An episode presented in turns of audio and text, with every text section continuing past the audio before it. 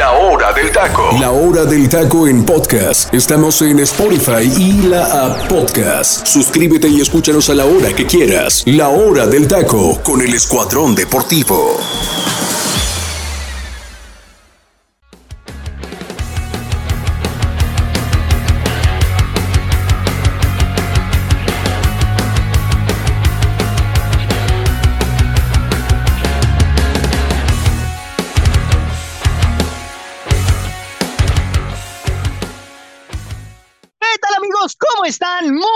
Buenas tardes a toda la gente que nos está escuchando en este momento en Guatemala y por supuesto en todo el interior de la República Mexicana y muy buenos días para todas las personas que nos siguen en el Pacífico. Me da muchísimo gusto saludarlos. Mi nombre es Freddy López y sí, está escuchando usted en este momento La Hora del Taco en su emisión de jueves, ya 26 de enero del 2023 a través de el comandante 101.3 FM Gracias a toda la gente que ya nos está sintonizando en este momento.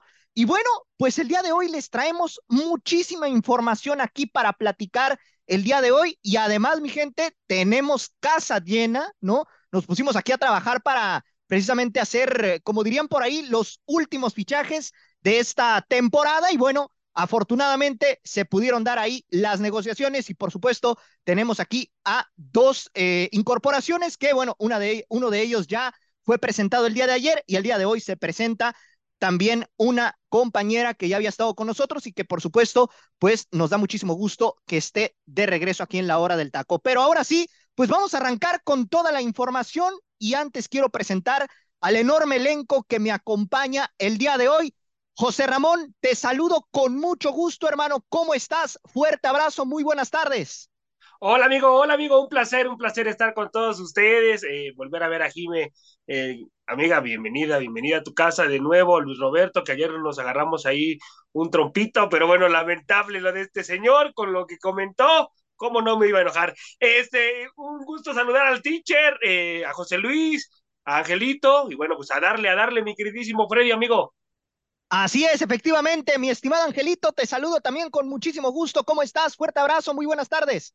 ¿Qué tal, Freddy? Te saludo con, igual con el mismo gusto de siempre. Mandarle un saludo a toda la gente que nos escucha a través del comandante, ya sea en radio o en Spotify, y también a mis compañeros, empezando por el teacher de Fino Cisneros, a José Luis, a Jime, a Saguito, y a todos los que falten y que hay y que falten, ¿no? Para este programa, porque parece que cada vez son más, son más. Bienvenidos sean, y pues bueno, así que vamos a darle porque este programa tal vez se ponga muy bueno, ¿eh?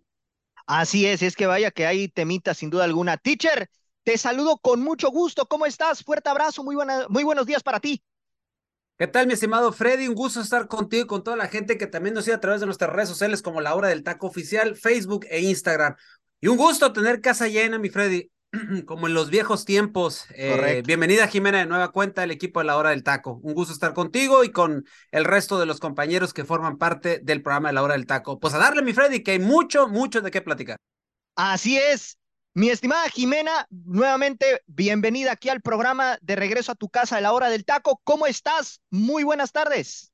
Hola, ¿qué tal? Buenas tardes, igual a la gente del comandante, muy contenta, muy emocionada. Ya los extrañaba a todos, al teacher, al Saguito, a Freddy, a José Luis, a Ángel, a Joserra y bueno, pues a todos ustedes y a ver si me aguantan. vamos a ver, vamos a ver. Saguito, te saludo con gusto, hermano. ¿Cómo estás? También tú, fuerte abrazo.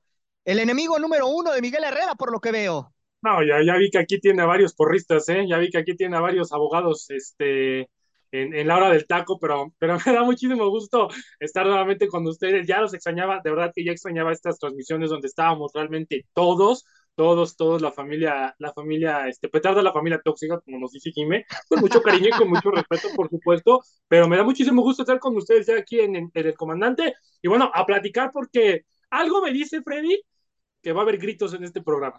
Ah, pero por supuesto que sí, Saguito. Por supuesto que sí. Ahorita van a ver de qué se trata. José Luis Macías, te saludo con gusto, hermano. ¿Cómo estás? Fuerte abrazo, muy buenas tardes. ¿Qué tal, Freddy? Un gusto estar con ustedes en otro programa más de la hora del taco, casa llena, como lo acabas de mencionar, y muchos regresos muchas reincorporaciones que se fueron de préstamo y terminaron regresando porque sabieron que en la hora del taco era el equipo número uno de 101.3, el comandante FM, y venimos a dar mucha información y más porque sabemos que hay muchas personas que no están de acuerdo con la dirigencia que se está manejando y el malbaratado el manejo que tiene la Federación Mexicana de Fútbol y con las alternativas que tenemos como técnicos para el próximo proceso de Estados Unidos, Canadá y México 2026, vienen chispas demasiado interesantes. Un saludo cordial a toda la gente que nos escucha. Muy bien, pues vamos a arrancar ahora sí con toda la información y es que el día de ayer se daba a conocer que Rodrigo Ares de Parga será el próximo eh, director de selecciones nacionales y bueno, este será presentado el próximo lunes ya de manera oficial por el mismo Jaime Ordiales y será el encargado de dirigir a la selección mexicana varonil y femenil. Prácticamente será el jefe de absoluto de todo lo que se maneje en selección mexicana. Y bueno, pues eh, aquí lo que llama la atención es que hay eh, pues todavía el tema de, grupos, ¿no? Y equipos que van a estar inmiscuidos en este tema, como es el caso de las Águilas del la América, el caso del Guadalajara, el caso de Santos Laguna, también estará por ahí Tijuana y el equipo de Necaxa. Pachuca al final de cuentas se termina bajando del barco, ¿no? Y pues bueno, em, en este sentido, pues básicamente a partir del próximo lunes, pues estará presentándose Rodrigo Árez de Parga como el nuevo director de selecciones nacionales. Teacher, ¿de verdad eh, ¿crees que con, con la incorporación de Ares de Parga, pues esta situación de la selección mexicana se vea una mejora como tal? Porque a mí en lo particular me sorprende que de tantas opciones que tenían, se hayan decantado por el exdirectivo de Pumas y de Querétaro, ¿eh? Oh, mi Freddy, primero que nada, la gente que ha llegado a esos cargos es por méritos y es porque traen una experiencia detrás, ¿no? Eh, yo pregunto aquí a la gente que nos escuche, aquí al panel, al, al, panel intenso que hoy tenemos, y se siente la vibra como que va a haber algo al ratito, pero. Sí, correcto. Este, a ver, ¿quién es Ares de Parga? Para empezar, ¿qué hizo en Pumas? Porque él fue directivo en Pumas. ¿Qué hizo? Correcto. Ya más te voy a recordar ciertos detallitos de este señor.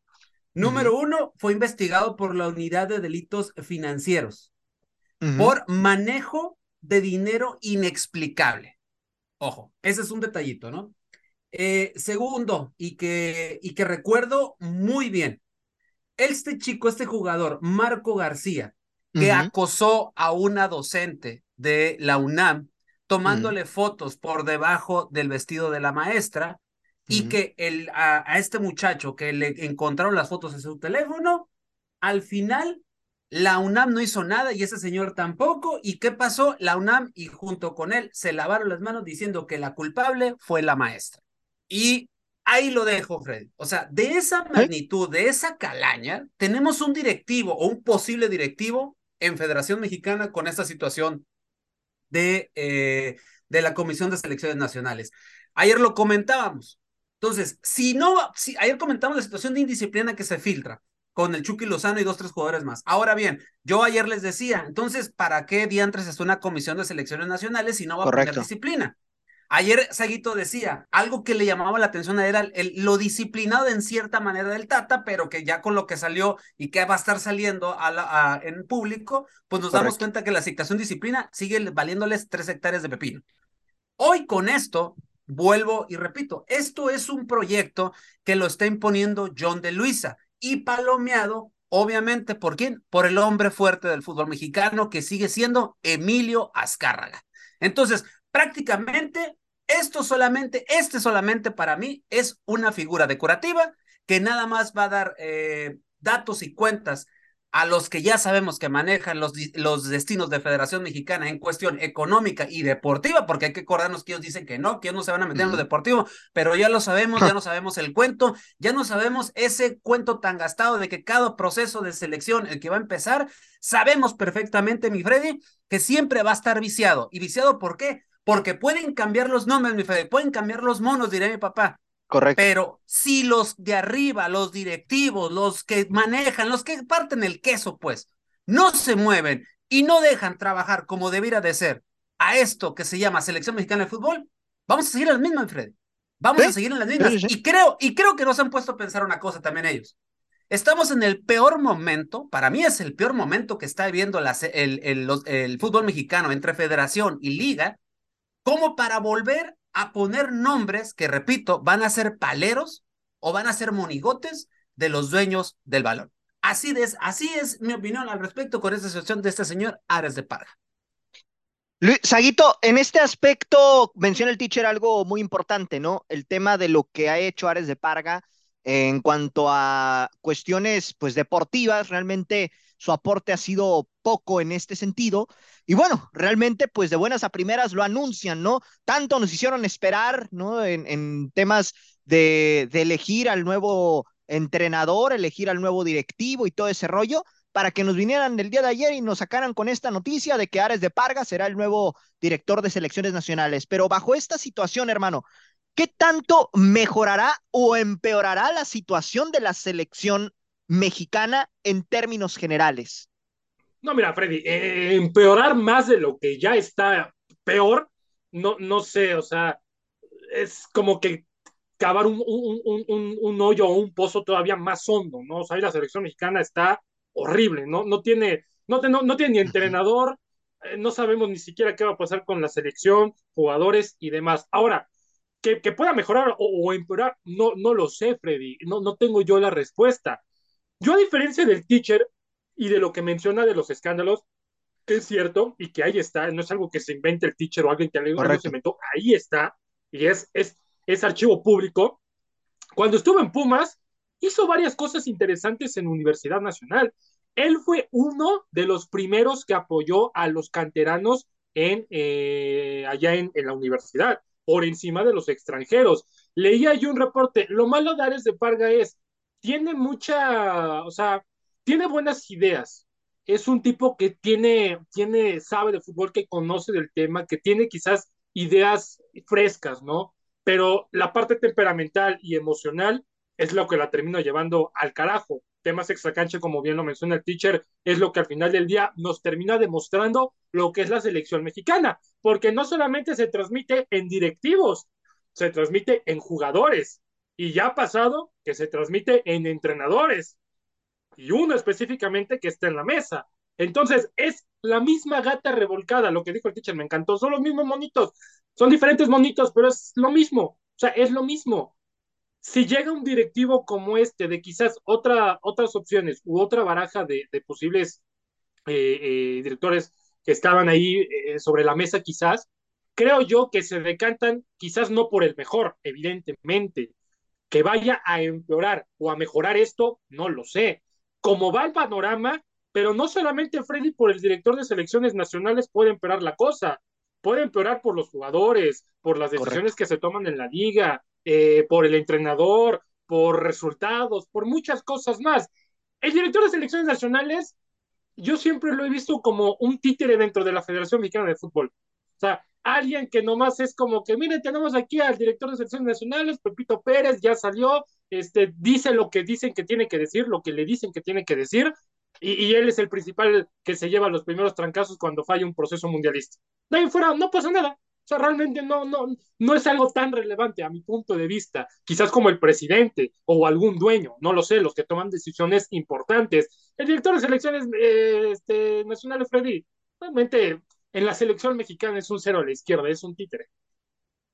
Sí, sí, sí, sí, definitivamente es una situación ahí lamentable en, esa, en, esas, en ese aspecto. Eh, y bueno, ya mencionaba al inicio del programa la situación de los nuevos dueños, bueno, los dueños que estarán prácticamente mm, formando parte, ¿no? De eh, la selección mexicana, que es el caso de América, Chivas, Tijuana, Santos y Necaxa. Pachuca se baja de, de esta situación, ¿no? Y esto por el hecho de que mm, en el papel ellos tenían, pues ahora sí que en la palestra, pensado traer a Marcelo Bielsa. Sin embargo, pues bueno, como a los federativos no les eh, llamaba tanto la atención como tal la opción, o eran los que más apoyaban, en este caso el grupo Pachuca, pues bueno, decidieron aparentemente de, eh, bajarse de esta situación y por ende, pues ya no pertenecer a, esta, a este grupo, ¿no? De, de federativos en ese aspecto. Pero, Jime, en este sentido, eh, este tema de, los dueños, ¿no? Los dueños y los clubes que van a estar inmiscuidos en selección nacional, ¿cuánto crees que terminarán pesando en el aspecto de mm, las decisiones que se tomen en torno al futuro de la selección mexicana? Pues creo que esto no es algo nuevo, sabemos que Correcto. influyen realmente los equipos, por ejemplo, hablando del Club América, no es por tirarle ni nada, pero pues tan solo por derechos televisivos, pues tiene una gran ventaja. Después, Cholos también, o sea, hay muchísimas historias con Tijuana, con, sobre todo con los seleccionados que han llevado incluso jóvenes, o sea, entonces realmente creo que sí van a influir bastante y creo que ahí podemos darnos cuenta un poco también de por qué Pachuca se echa para atrás, ¿no? Pachuca, un, una institución con cantera, una institución también que eh, futbolísticamente ahorita está muy bien en el fútbol mexicano, entonces creo que van a pesar bastante y, y pues lamentable, ¿no? Porque si hablan de una reestructuración y de algo diferente, pues no se va a hacer. Ahora, nada más quiero recordar, hablamos mucho de los fracasos, pero para que la gente se entere y recuerde cómo fracasó la selección mexicana en muchos ámbitos, quedamos fuera de fase de grupos de Qatar 2022. No clasificamos al Mundial Femenil ni tampoco a los Juegos Olímpicos, eh, Correcto. fuera de París 2024 en varonil y también quedamos fuera del Mundial Sub-20. O sea, entonces digo, pues ¿para dónde, para cuándo y cómo? sí, sí, sí, sí, correcto. En esa parte Totalmente, los fracasos de la selección mexicana en 2022 fueron más que palpables, ¿no? Y en este sentido, pues en todos los ámbitos se terminó eh, generando un fracaso a nivel eh, global, ¿no? Hablando de selecciones nacionales. Ahora, hablando particularmente de los directores técnicos que están en la baraja para dirigir a la selección mexicana, pues las opciones de momento se están inclinando por Guillermo Almada y por Miguel Herrera, ¿no? Eh, se dio a conocer que entre el día de ayer y el viernes estarían sosteniendo pláticas con ambos entrenadores. Se supone, y según la información que se ha dado, ya se tuvo acercamiento con Miguel Herrera, ¿no?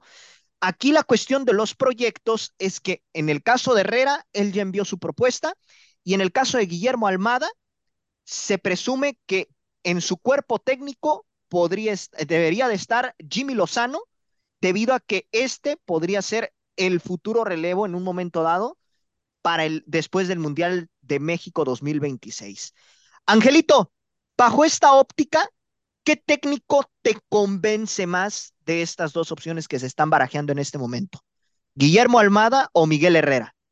Mira, antes que nada, al principio comentabas que eh, fue tanto tiempo para tomar una decisión y sobre todo para organizar o reestructurar la Federación Mexicana de Fútbol de esta manera. Yo les comenté desde un principio que se iban a tomar el tiempo que ellos consideraran, que no íbamos a tener respuestas de forma inmediata y es por eso que todavía no se ha elegido algún entrenador.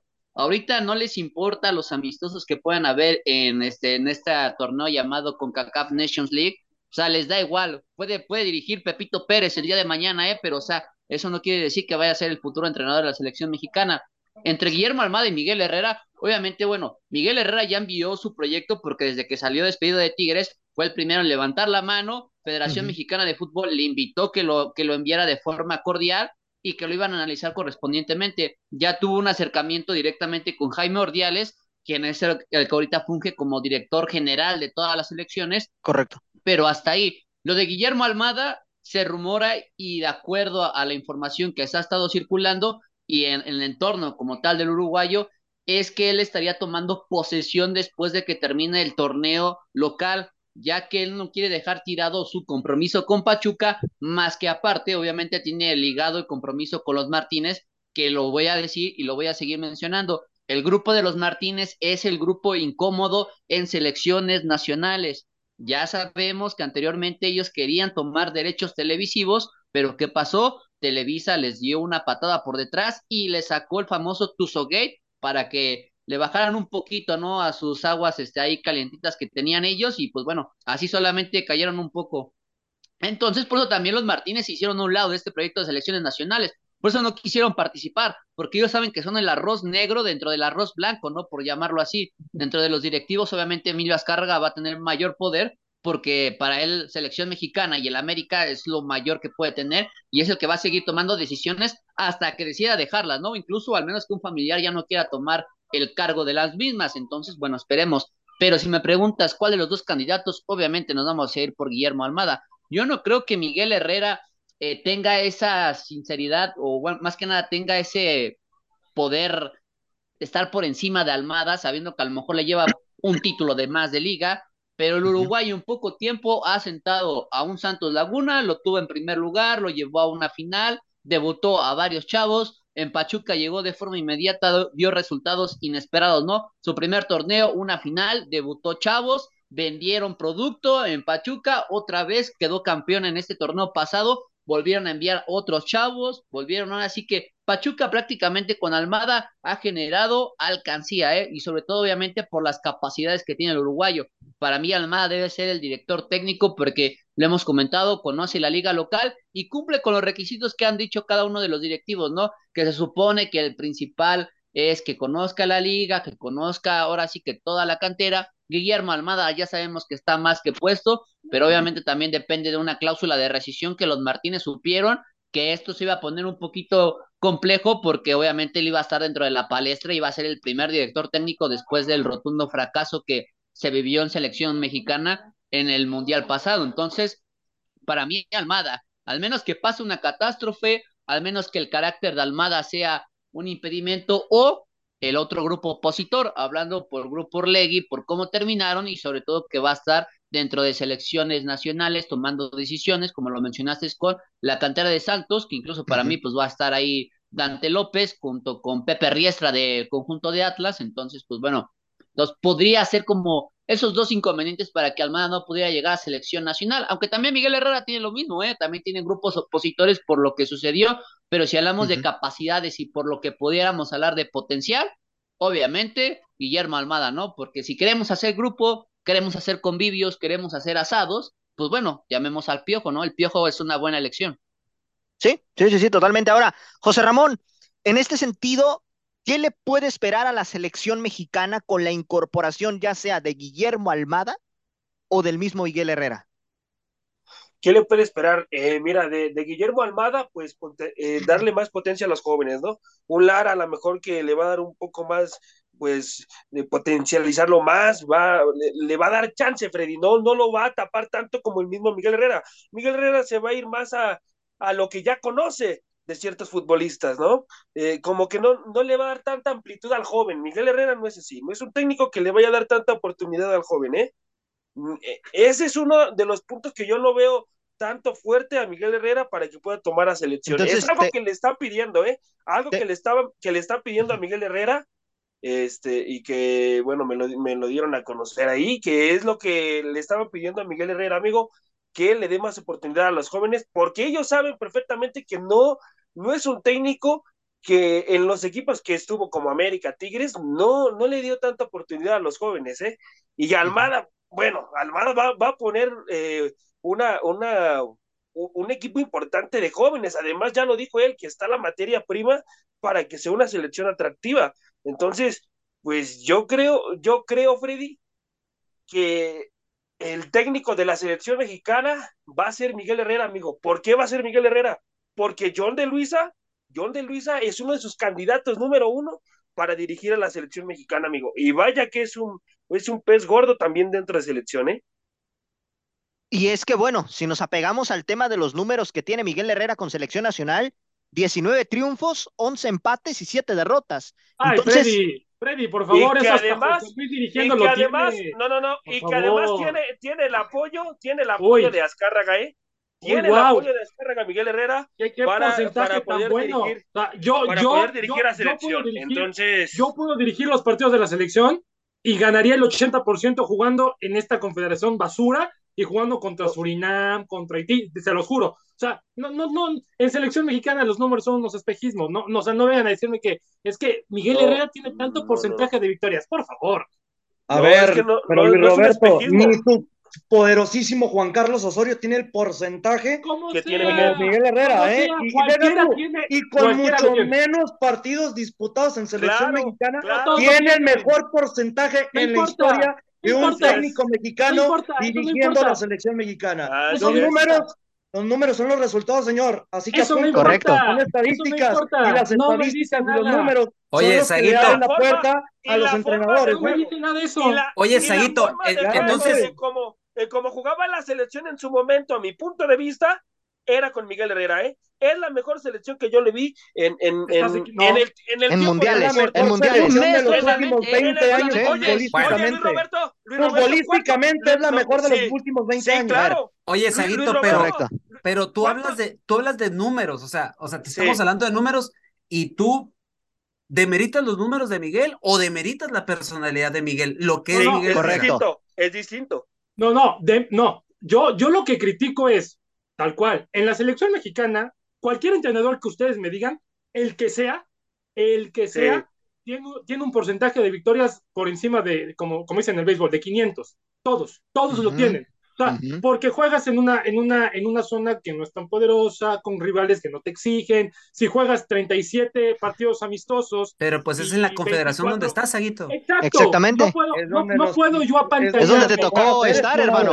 Ahora, victorias cuando tienes victorias como es. Ahora, me hablan Sí. de la selección de, de Miguel Herrera en el 2014. Ok, ese mundial. ¿Cuánto tiempo tuvo, cuánto tiempo tuvo Luis Roberto? ¿Cuánto tiempo tuvo Miguel Herrera para, para afianzar esa selección, amigo, eh? A No, ver, a ver, no, tampoco hay que exagerar, José Ra, porque era Nueva Zelanda. Después, Correcto, después- correcto. Pero, Tampoco hay que exagerar, tampoco hay que después- exagerar.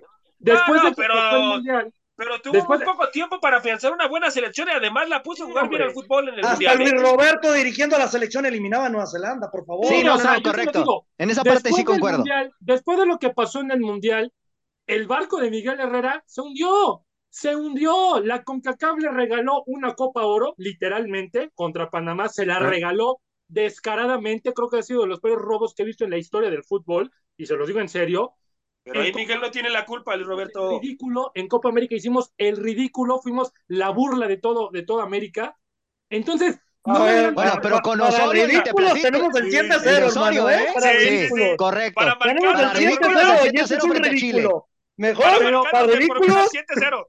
Pero, Sus pero nadie está defensores- hablando de Osorio. Ustedes están sacando. Yo no dije nada de Osorio. No, Usted está- pero, hermano, marca- tomamos la- como ejemplo a Juan. Carlos, bueno, yo principalmente toco a Juan Carlos Osorio como ejemplo, porque el defensor número uno de este programa a lo largo de Pero yo no lo estoy sacando al tema. tú, pero te ¿es das candidato? cuenta ¿Es que fuera de que no lo ¿Es toques tú, candidato? está en la ¿Juan Carlos lista, Osorio es candidato? Pero está en la lista, aunque no lo creas, está está en la lista. lista. ¿En qué lista? Yo- en la tuya. Está en la Yo voy a lista. decir, yo- Es que en sí la- estaba en la La lista, Ni en opción. la Sí estaba en la Imagínate, lista, ¿eh? Hasta está en la Turco lista. Mohamed, que Correcto. tiene dos procesos de fracaso con sus últimos dos equipos. No. Ahora, me hablan. Es lo bueno lo de tener pasa. tele para poder Lo, postularse. lo que siempre pasa, lo que siempre pasa. Me hablan del mundial y que jugó y demás. ¿En dónde, ¿En dónde se quedó Miguel Herrera en el mundial? En octavos. mismo. Todos, En lo mismo. A excepción del, no, a como el excepción del Tata Tata. A Tata excepción del Tata. Tata. No Tata, metan en la ecuación al, señor que se acaba de ir. El, papá de. Angelito, no lo metan aquí. Si me están hablando de, Miguel Herrera que llegó hasta a, cuartos y jugando, wow, te diría, sí, llegó al mismo lugar que todos y después vino y se la pasaba haciendo comerciales y se la pasaba, le pegó a un periodista, por favor, o sea, ¿cómo es posible Me que... caigo de risa de lo que estás diciendo, Saguito, ¿eh? Me caigo de Totalmente risa. de ¿Cómo, cómo es posible que fomenten Totalmente. que ese tipo pueda ser siquiera una opción? Y lo peor es que la federación lo tiene ahí. El América, Moisés A- a- Muñoz. a le ver, a ver, a la Roberto. Moisés El, el Muñoz peor error tuyo es que piensas que. Miguel Herrera está haciendo comerciales porque quiere. Todo es convenio con selección mexicana. Pregúntale Correcto. a todos los jugadores, a pasados El único es. técnico que no ha tenido convenio con patrocinios es el pasado técnico que fracasó en Qatar 2022. Te pongo a recordar los pasados procesos. Hasta Juan Carlos Osorio salió en uno que otro comercialito pequeñito.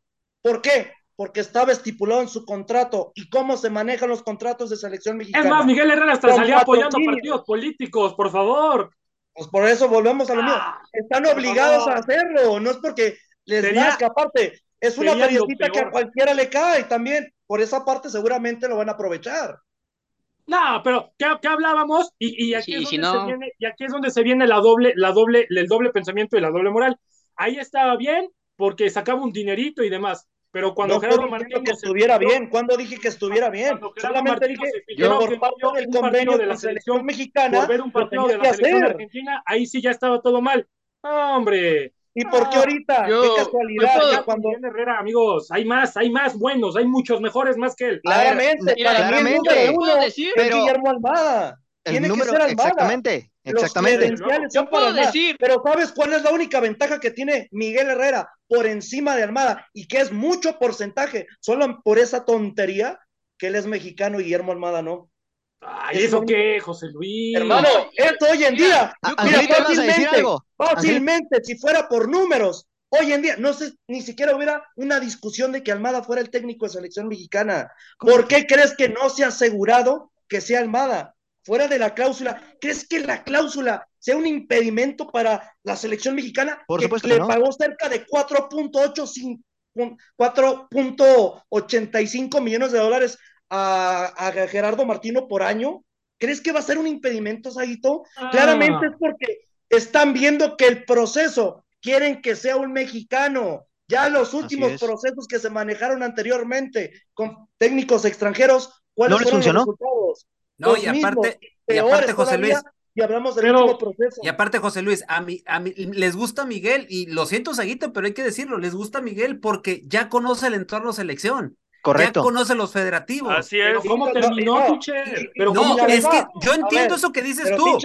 si agarran a Miguel Herrera, es porque Miguel Herrera es el óptimo para saber mangonear en Federación Eh, Mexicana. de por eso, a eso es a lo, por eso te digo, Es ya eso. lo conocen, ya lo conocen. Es- Aquí el Es problema amigo de todos. exactamente amigo de Toby. Sí, correcto. Exactamente. es, es, es del famoso club de Toby, pues, o sea, es, es miembro de ellos, pues, y la situación con Almada, el problema es, Aguito, creo que todos estamos de acuerdo en que Almada debería ser la primera opción y que debería Correcto. estar ahí. El problema va a ser que Almada aquí le va a rendir cuentas a Irarragorri y con la relación con él no terminó sana. Ese es el gran problema que tienen.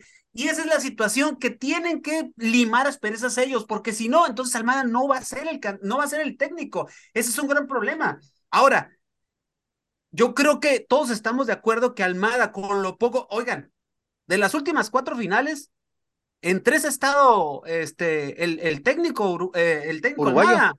O sea, ha estado ahí. Obvio, y fíjense lo que hace los, los Una con Santos y dos con Pachuca. Exacto, los, los que ha sacado, Arteaga, Angulo, Campos, y este chavo que ahorita está jugando en Pachuca, Isaís, que metió un golazo, Isaís. por cierto. No, o sea, y te falta, y te falta mencionar lo de eh, este Aceves. chico Aceves, Daniel Aceves, que Aceves, están en el Sporting de el Gijón. Sporting y- de Gijón. y llegó Nico O sea, Ibáñez y lo potencializó Campos, y, y- y- joven y- Carrillo. y fue, ahí está, ahí está, ver, yo- Israel Luna, Israel. Luna también. O sea, se fíjense, Osejo, que ahorita está siendo una de las figuras de los rojinegros del Atlas. Osejo, no, es y, cierto. y- y ¿Quién Luis, potenció, ¿Quién potenció a Diego Valdés para que América lo comprara? Exacto. Almada. ujú. Entonces, y, y lo, de, lo de Nico Ibáñez, o sea, Pues lo sí, hizo que la campeón de goleo. en ¿Y en cuánto lo vendieron? ¿En cuánto lo vendieron a Tigres? O sea, o sea, pónganse a pensar en todo eso, pues el señor Correcto. sabe del negocio. Aquí el problema es lo tras bambalinas de esto, pues. Por eso es. yo concuerdo con José Luis, el candidato que van a, que, que- que tienen, o sea, como número uno para los directivos, no para nosotros, para el gusto de la, de la gente y de la afición, es Miguel Herrera. Es Miguel Herrera. es. Desafo- o sea, No, pero yo. desafortunado, dos afortunadamente. Entonces, todo se va a decidir, lo que están, han dado de fechas es entre 30 y 31, se va a estar ya decidiendo esto. O sea, estamos a la vuelta de Sí, la no, esquina para que ya nos venga el técnico, ¿eh? Ahora, Angelito, ¿ibas a comentar Aunque algo? no hay prisa, ¿eh, teacher? No hay, no hay No, prisa, ¿eh? No, no, no, no, rápido, no, Angelito, rápido. Es que tú te quedaste con esa información desde hace días, pero lo último que yo sé es eso, o sea, el 30 y 31 Ujú. es la fecha idónea donde ellos van a presentar esto y donde van a presentar esta comisión que acaba de dice la decir fecha idónea, pero realmente van a esperar que pasen los partidos de la Nations League. Entonces, Sí, o sea, todavía tienen que pasar los partidos de la Nations League que los va a manejar, bueno, El los Jimmy va a dirigir Lozano. Jimmy Lozano. Imagínense, es un punto de vista, que el Jimmy Lozano de una cátedra de fútbol con lo Lo van a poner. eh, o Lo sea, van a poner, exactamente. Ayer lo platicamos, yo fuera de campo. No de podemos pero- adelantarnos, no nos podemos adelantar ¿Eh? esos procesos. Jimmy es un, Jimmy es un candidato también, o sea, Sí. es- es- todavía no ha convencido al 100% porque fue con, con básicas, pero también lo es. Y me da Lo que es cierto, lo, lo que es cierto, compañeros, independientemente del entrenador que sea, si es este Herrera, Almada, el Gini o quien sea, es que también el, el entrenador no es que traiga una varita mágica y automáticamente haga que la selección ya vaya a jugar extremadamente bien. También viene un problema de raíz, que es la base de la selección mexicana, que son los futbolistas. ¿Qué futbolistas va a tomar el siguiente entrenador? O sea, también hay que ser bien conscientes en esa parte. Eh, hoy, hoy, la Federación Mexicana de Fútbol está hecho un regadero, por no decir otras cosas. No hay ni siquiera directores de selecciones nacionales, ya llegó uno nuevo, ni siquiera tenía que haber llegado. Hay futbolistas que ya ni siquiera sabes que están regresando aquí por cifras exorbitantes cuando ni siquiera se las merecen. O sea, tampoco es como que el entrenador vaya y con la varita mágica. Pero, ¿eh? Pero lo que hizo el Tata Martino también tiene mucho que ver, porque muchas de las decisiones fueron por el Tata, o sea, y tan solo en, en cuestión de alineaciones, de campo, de quién llamaba. Entonces, creo que en este proceso sí va a importar mucho y se van a fijar más que nada en el técnico, más que en cualquier otro directivo. No, y algo muy importante, que qué casualidad que Freddy no lo maneja, porque seguramente por grupo caliente. Realmente Ares de Parga de Tijuana? llega llega por grupo caliente. Porque ¿cuál fue su última dirigencia en nuestro fútbol mexicano? Eh. Querétaro. Exacto. Justamente. ¿De, quién, le, ¿A quién le pertenece? Ah, le pertenece a Grupo Caliente, exacto. Y ahorita dice Saguito algo muy importante. Saguito menciona, dejó muy buenas vibras en universidad porque le dio la prioridad a los jóvenes. Pues yo me acuerdo que sí, nacen los jóvenes, pero por todo el dinero que le robó a la UNAM, ¿eh? Yo me acuerdo. Sí. Sí, sí, sí, totalmente. Pero bueno, vamos a ver qué es lo que sucede en este sentido. Compañeros, nos vamos a ir rápidamente al momento musical de la hora del taco y al volver vamos a platicar un poquito más sobre este tema de la selección mexicana y también sobre el informe y las palabras que dio Gerardo Martino en torno a lo que vivió en selección mexicana. Con eso regresamos, mi gente. Esto es la hora del taco. Nos relajamos un instante y vamos al momento musical de La Hora del Taco. La Hora del Taco.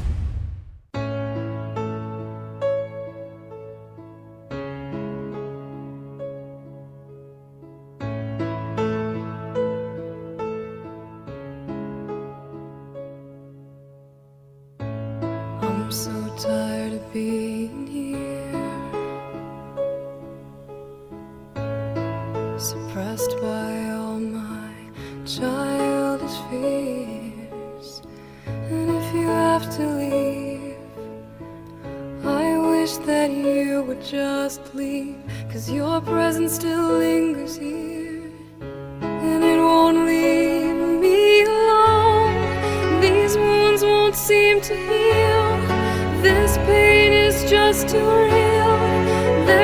too much that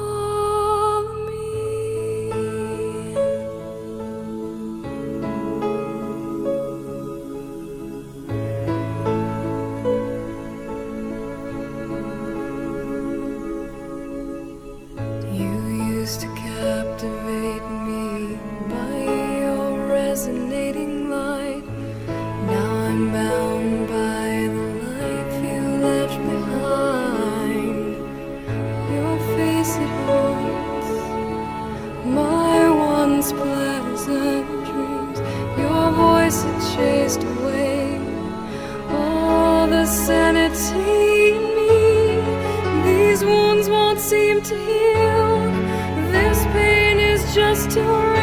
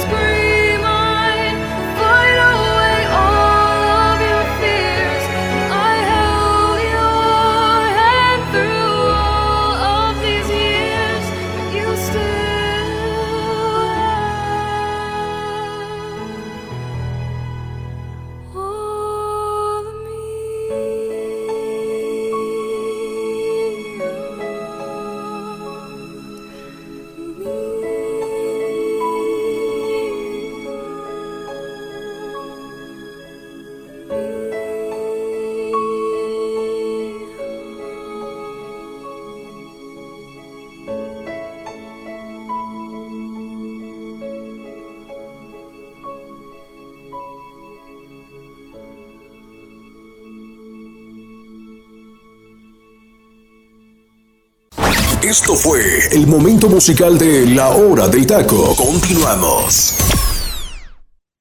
Estamos de regreso, mi gente. Esto es La Hora del Taco. Teacher, voy contigo. Platícame los antecedentes de esta canción que acabamos de escuchar en el momento musical de este programa. My Immortal, eh, sencillo de Evanescence. De diciembre del 2003 llega bien el momento musical de la hora del taco y esta canción, esta power ballad eh, de los géneros del rock gótico y pop, trata mi Fred de una persona atormentada por el fantasma de un ser querido de acuerdo a, con Amy Lee, vocalista de la banda, y la letra está basada en un cuento de Ben Moody, es que escribió de adolescente y que no está relacionado con ninguna experiencia de tipo personal.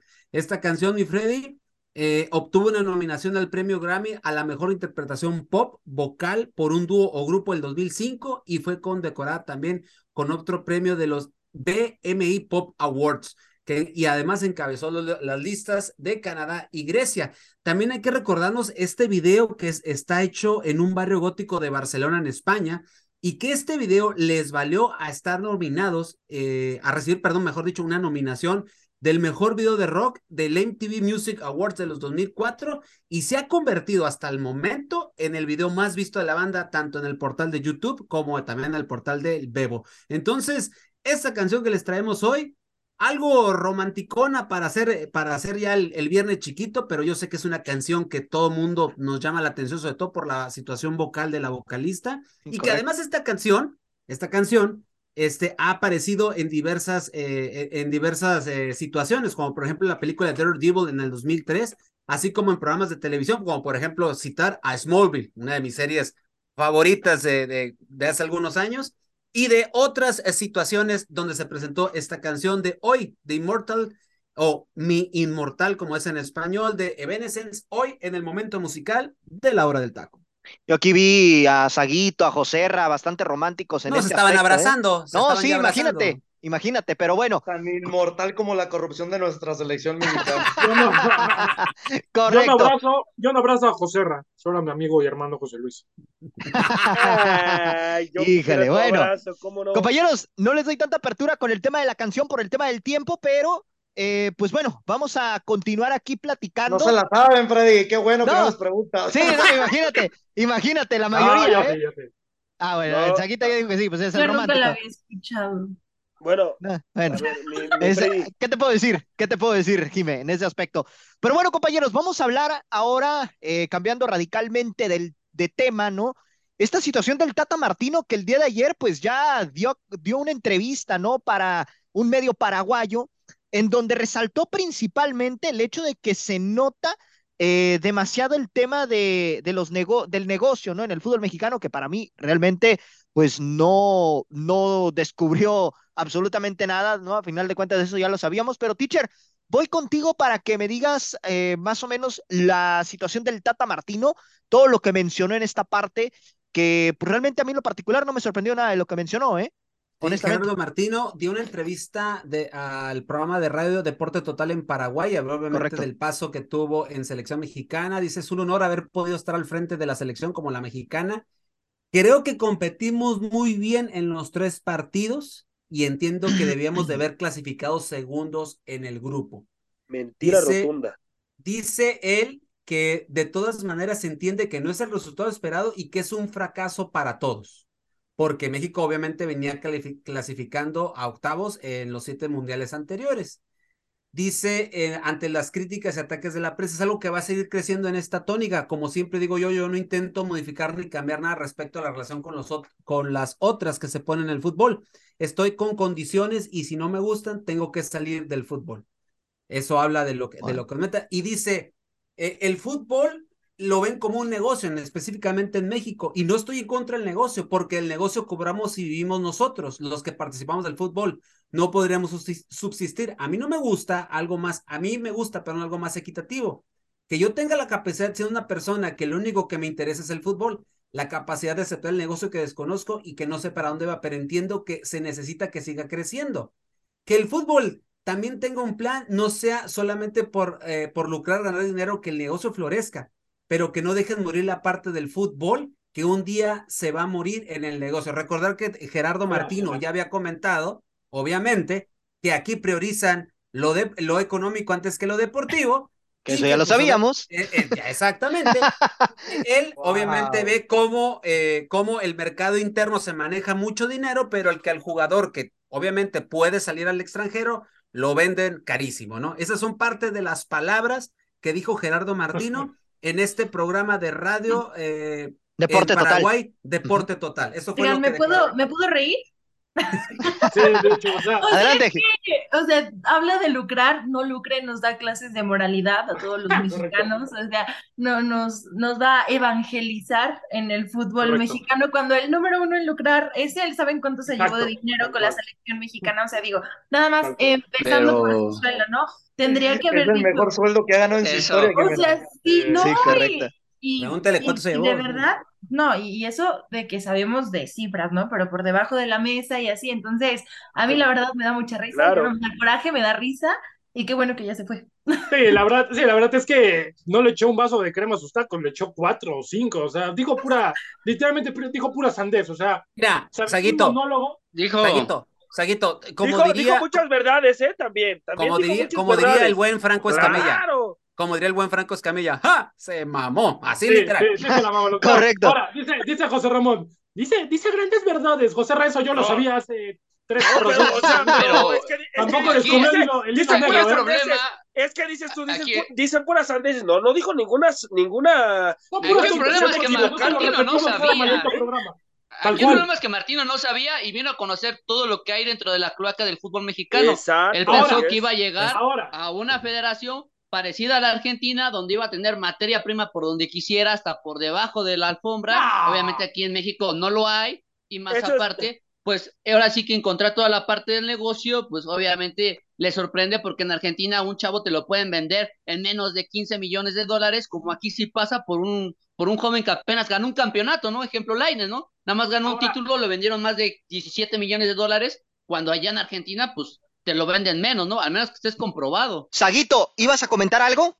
este tema que yo te menciono de, de Gerardo Martino, bien lo comentaba Jime, nos trata de dar unas clases como de moralidad y la corrupción y lo que tú quieras. Hubiera estado bien padre que dijera Martino, oiga, ¿y sabes qué, Eh, compañero fulanito? Cuando yo vi esa situación, yo propuse que se eliminara tal cosa, yo intervine para que dejara de suceder esto, yo puse en la mesa un plan para que... No hizo nada, no hizo nada, la cantidad de dinero que se llevó fue exorbitante. Que- Sí dio, sí dio un, este, un mensaje informativo a Federación los Mexicana tuvo, de Fútbol, Los tuvo, ¿eh? se los Los dio, tuvo, pero, pero obviamente los federativos tuvo, no pero No, dijo que hay que decir ¿eh? las cosas. Dijo lo que Hay que decir ¿eh? las cosas como son. Tal vez sí lo dijo o no lo hizo, Sí lo pero la dijo, Federación Mexicana de Fútbol se lo iba a pasar por el arco del triunfo, Claro. sinceramente. hasta lo dijo en conferencias de prensa, en los famosos Sí. Moletours, Sí, Exacto. sí, pero- Siempre sí, dijo sí, que sí. estaba en desacuerdo con esos partidos. Correcto.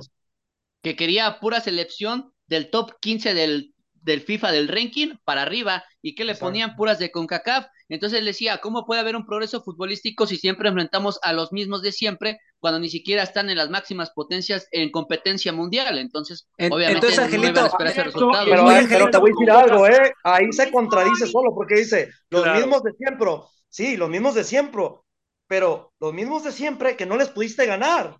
Y qué, y cosa que curiosa. Estados Unidos que llegaste a cuatro partidos de manera consecutiva sin poderle ganar. A Y- Canadá no le pudiste ganar en los dos partidos de eliminatoria y son los mismos de siempre. Entonces, te das cuenta que hay un oye, crecimiento en una que otra selección, pero hay una baja calidad futbolística en selección mexicana. Y dice progreso, progreso de progreso en la selección. ¿Dónde? ¿Y dónde, dónde quedó el progreso de él en su trabajo? Sí, no, Convocaba las mismas vacas sagradas de siempre y son los que hicieron el ridículo en la última parte de la eliminatoria y en el mundial, gracias a él, hicimos el ridículo. Me vengan a decir es. que compitió y hizo. y- No es cierto. Ah, una no es cierto. No había funcionamiento. sagradas fue más por la. Federación Mexicana de Fútbol que por el Tata Martino, ¿eh? Sí, pero entonces que no vengan que te lo desmienta Angelito, que te lo desmienta Angelito, porque había muchos futbolistas de las vacas sagradas que ya no iban a estar en el pasado proceso, pero Federación Mexicana No. de Fútbol dijo, no, son las imágenes de grupo, no me vas a sacar a Guardado, no me vas a sacar a Ochoa, no me vas a sacar a Héctor y que Moreno. y o que sea, además las marcas Ahí están las consecuencias. habían En tu DN estoy de promocionando el retiro del perro Bermúdez en los mundiales. El quinto mundial de Memo Ochoa, el quinto mundial de Andrés Guardado, el cuarto mundial ¿Cómo de los vas a sacar? ¿Cómo, los, voy a sacar si los estoy promocionando yo como patrocinador oficial de la selección entonces, mexicana? Entonces, ¿qué le importaba el, ganar, ganar el último de parte de su dinero al contrato y, tirar por la borda el, el poco o mucho prestigio que tenga como entrenador? Es como yo, él siempre lo dijo. yo no estoy de, yo no estoy de acuerdo en muchas decisiones que se están tomando. Pues se hubiera ido entonces. O sea, yo sé que sí iba a ir, pero no lo dejaron. No lo dejaron. Él se quería ir. O sea, salía más caro liquidarlo. Salía más caro liquidarlo que de Correcto. Por eso lo aguantaron. Porque lo tenía, literalmente Martín no tenía la federación. Pero no, tiene, pero, no, pero no tenía, no tenía la federación el dinero para poderlo liquidar. Claro, pero en estas instancias, a menos de tres meses de un mundial, ibas a arriesgar. claro. Sí, claro, pues sí, no, no iban a hacerlo. No, no, no iban a aplicar la misma del 2014. Adelante, Jiménez. ¿Querías que aplicaran una Marruecos que con un mes hizo el milagro del Mundial? México no tiene esa calidad de futbolistas, José Ra. ¿Ibas a comentar algo, Jimé?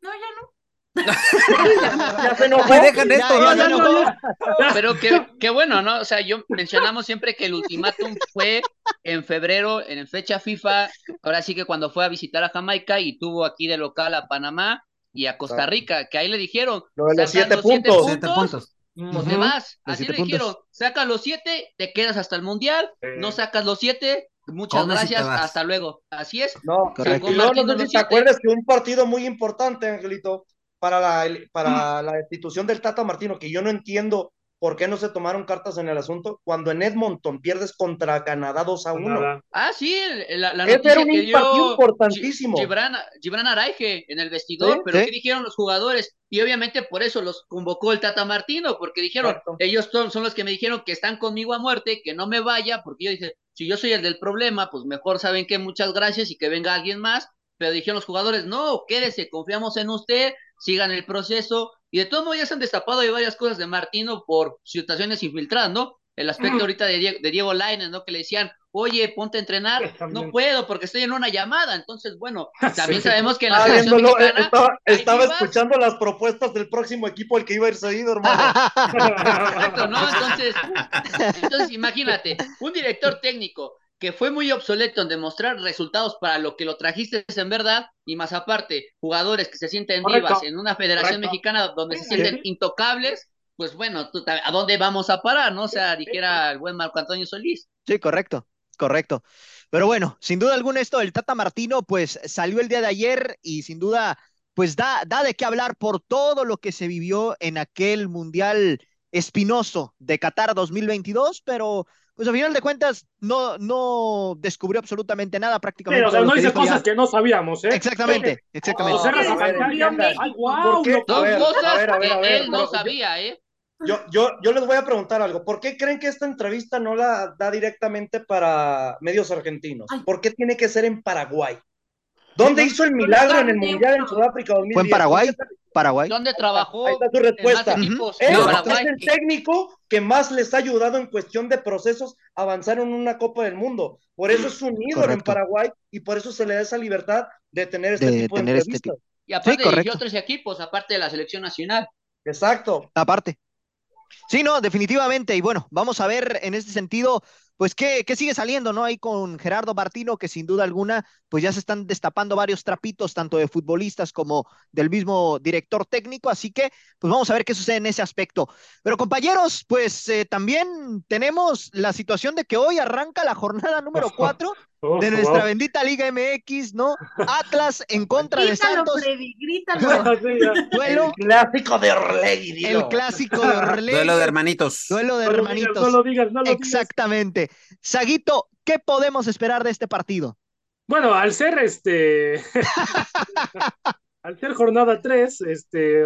Cuatro, tres, cuatro hermano. Tres para los Dilo, dilo. El preferido contra el abandonado.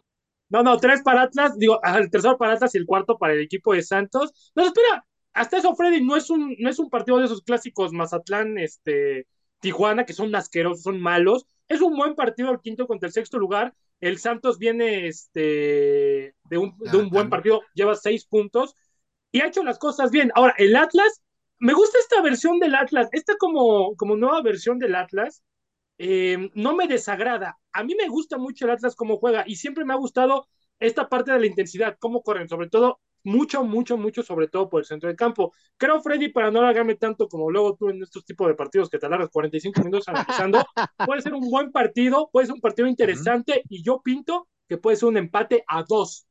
Empate a dos, ok. Jime, para ti, ¿quién llega como favorito después de estas primeras tres fechas que se han jugado del campeonato? No, pues sin duda alguna Santos. Creo que ha empezado bien, digo ahí por ahí uno que otro error, pero creo que es favorito. Lo que sí es que, bueno, van al Jalisco y eso pues puede ayudarles, pero creo que Santos se lo puede llevar. ¿Pronóstico, Jime? ¿Cuánto? ¿Cuánto se lo lleva Santos? 2-1. 2 a 1 se lo lleva el equipo lagunero, ¿ok? José Luis.